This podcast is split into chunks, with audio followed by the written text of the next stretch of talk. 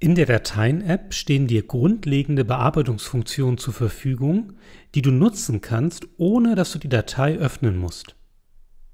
Eine PDF-Datei kannst du zum Beispiel direkt in der Dateien-App annotieren.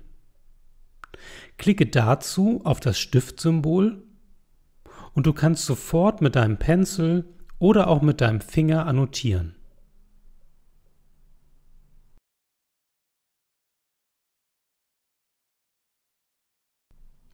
Bei einer Bilddatei gibt es zum Beispiel die Möglichkeit, das Bild zu drehen, es zu annotieren.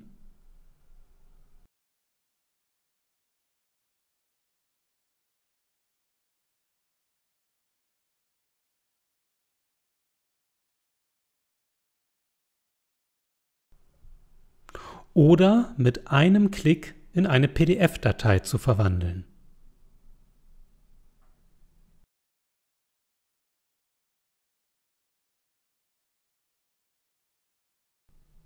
Einige Dateitypen, zum Beispiel Word-Dateien, kannst du nur in einer speziellen App öffnen und bearbeiten. Eine Word-Datei kannst du natürlich in der Word-App öffnen. Es geht aber auch in der Pages-App, die du auf deinem iPad hast. Klicke dazu auf die drei Punkte, Teilen und wähle Pages aus. Du kannst auch direkt in der Dateien-App scannen. Gehe zunächst in den Ordner, in dem dein Scan gespeichert werden soll. Klicke jetzt auf die drei Punkte und wähle Dokument scannen.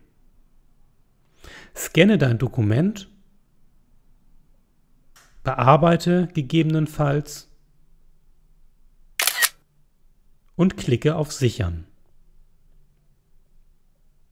Dein Scan ist jetzt direkt im richtigen Ordner.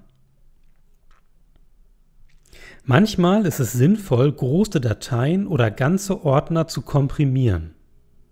Es entsteht dann eine ZIP-Datei, die wesentlich kleiner ist und zum Beispiel besser verschickt werden kann.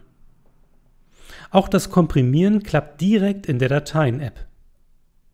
Klicke länger auf Datei oder Ordner und wähle dann Komprimieren. Es wird automatisch eine ZIP-Datei erstellt.